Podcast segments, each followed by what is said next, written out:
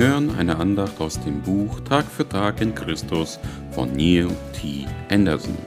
Erfahren Sie mehr über Ihre Identität in Christus auf www.freedomchrist.de.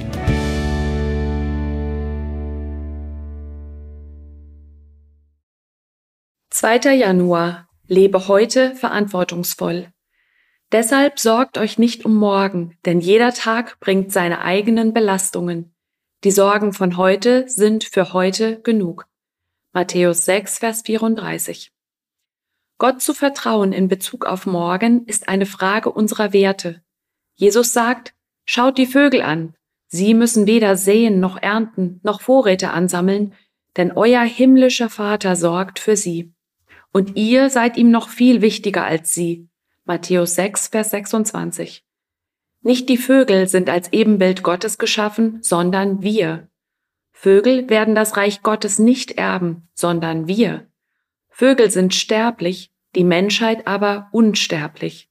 Wenn sich Gott um die Vögel kümmert, wie viel mehr wird er sich um uns kümmern? Das ist der Grund, warum der Apostel Paulus schreiben kann, und mein Gott wird euch aus seinem großen Reichtum, den wir in Christus Jesus haben, alles geben, was ihr braucht. Philippa 4, Vers 19. In Matthäus 6, Vers 30 bis 31 heißt es, wenn sich Gott so wunderbar um die Blumen kümmert, die heute aufblühen und schon morgen wieder verwelkt sind, wie viel mehr kümmert er sich dann um euch? Euer Glaube ist so klein. Hört auf, euch Sorgen zu machen. Gott setzt seinen eigenen Ruf aufs Spiel. Wenn wir vertrauen und gehorsam sind, wird er uns versorgen. Hier geht es um Gottes Integrität. Euer himmlischer Vater kennt eure Bedürfnisse, deshalb sorgt euch nicht um morgen, denn jeder Tag bringt seine eigenen Belastungen. Es ist Gottes Wille, dass wir heute verantwortungsvoll leben und ihm in Bezug auf morgen vertrauen.